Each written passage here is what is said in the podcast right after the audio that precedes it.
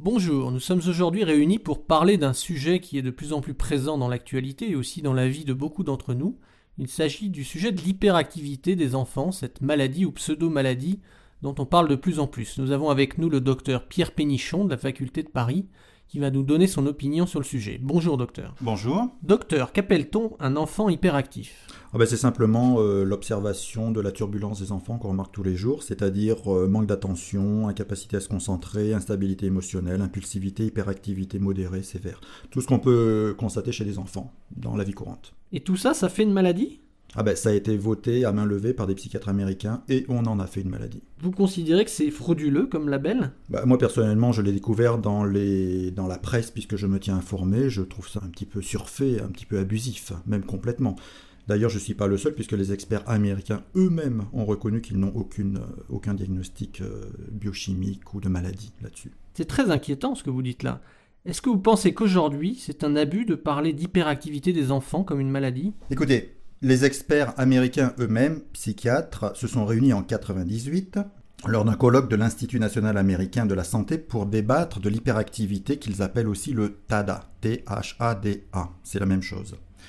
Ces experts eux-mêmes reconnaissent, ils ont été forcés de conclure qu'aucune donnée ne confirme que le TADA soit un dysfonctionnement du cerveau et que leur connaissance de là ou des causes de TADA demeure largement spéculative.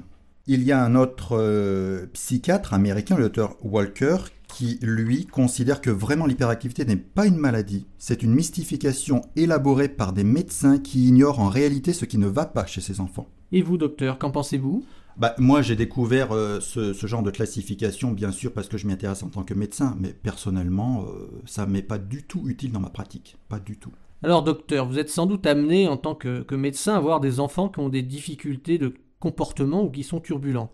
Que préconisez-vous dans ce cas-là? Mon approche est très euh, globale, très nutritionnelle. Euh, je connais les parents, les enfants, les instituteurs, l'environnement de l'enfant. J'ai recours à énormément de solutions. Euh, il y a des solutions nutritionnelles qui agissent sur les vitamines, les carences. Je recherche énormément les carences en vitamines. je regarde s'il n'y a pas des lésions ostéopathiques au niveau du crâne il y avait un enfant qui avait été traité définitivement de sa turbulence par une simple séance d'ostéopathie. Il y a énormément de solutions en réalité, énormément. Mais il suffit de savoir exactement ce qu'on cherche et il suffit simplement de le traiter, c'est tout. On parle de plus en plus du sucre comme un des facteurs pouvant être incriminés dans ce genre de situation. Qu'en pensez-vous? Oui, effectivement, dans l'environnement de l'enfant, il faut forcément regarder euh, tout ce qui est, quand je disais nutritionnel, c'est toute la consommation des sucres rapides qui évidemment peuvent donner des hypoglycémies, qui peuvent provoquer des des turbulences, de l'impulsivité, de l'agression, exactement ce qui est décrit dans, ce, dans les symptômes, effectivement.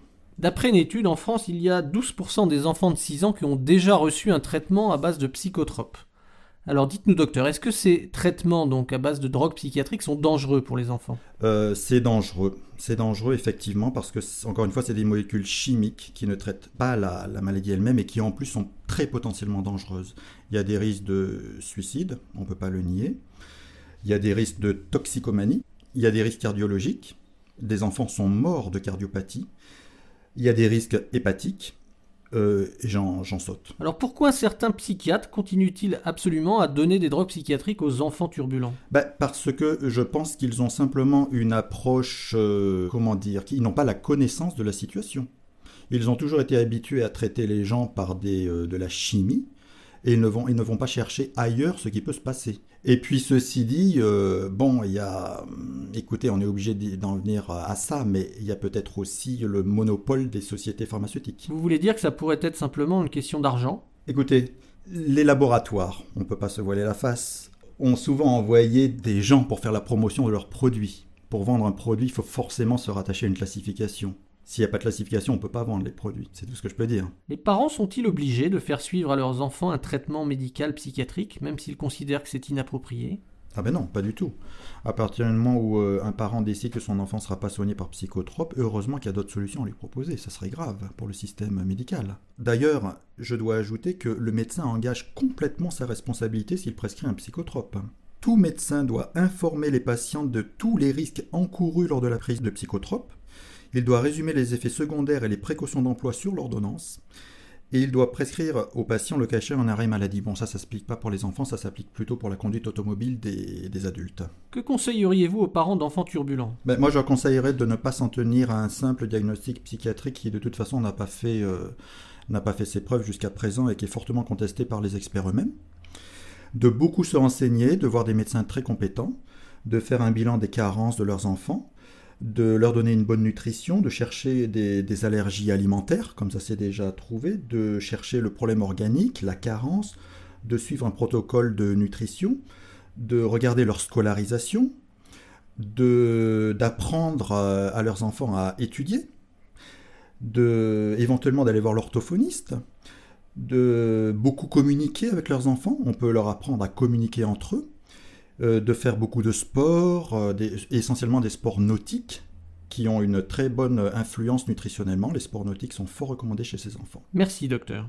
Si vous souhaitez réagir suite à cette émission si vous souhaitez obtenir des informations complémentaires, vous pouvez contacter la Commission des citoyens pour les droits de l'homme qui se bat depuis une dizaine d'années maintenant pour dénoncer ces diagnostics abusifs d'hyperactivité faits aux enfants et pour dénoncer les traitements à base de drogues psychiatriques qui leur sont souvent prodigués. Vous pouvez téléphoner au 01 40 01 09 70 ou vous pouvez écrire à CCDH BP 76 75 561 Paris CEDEX 12. Merci.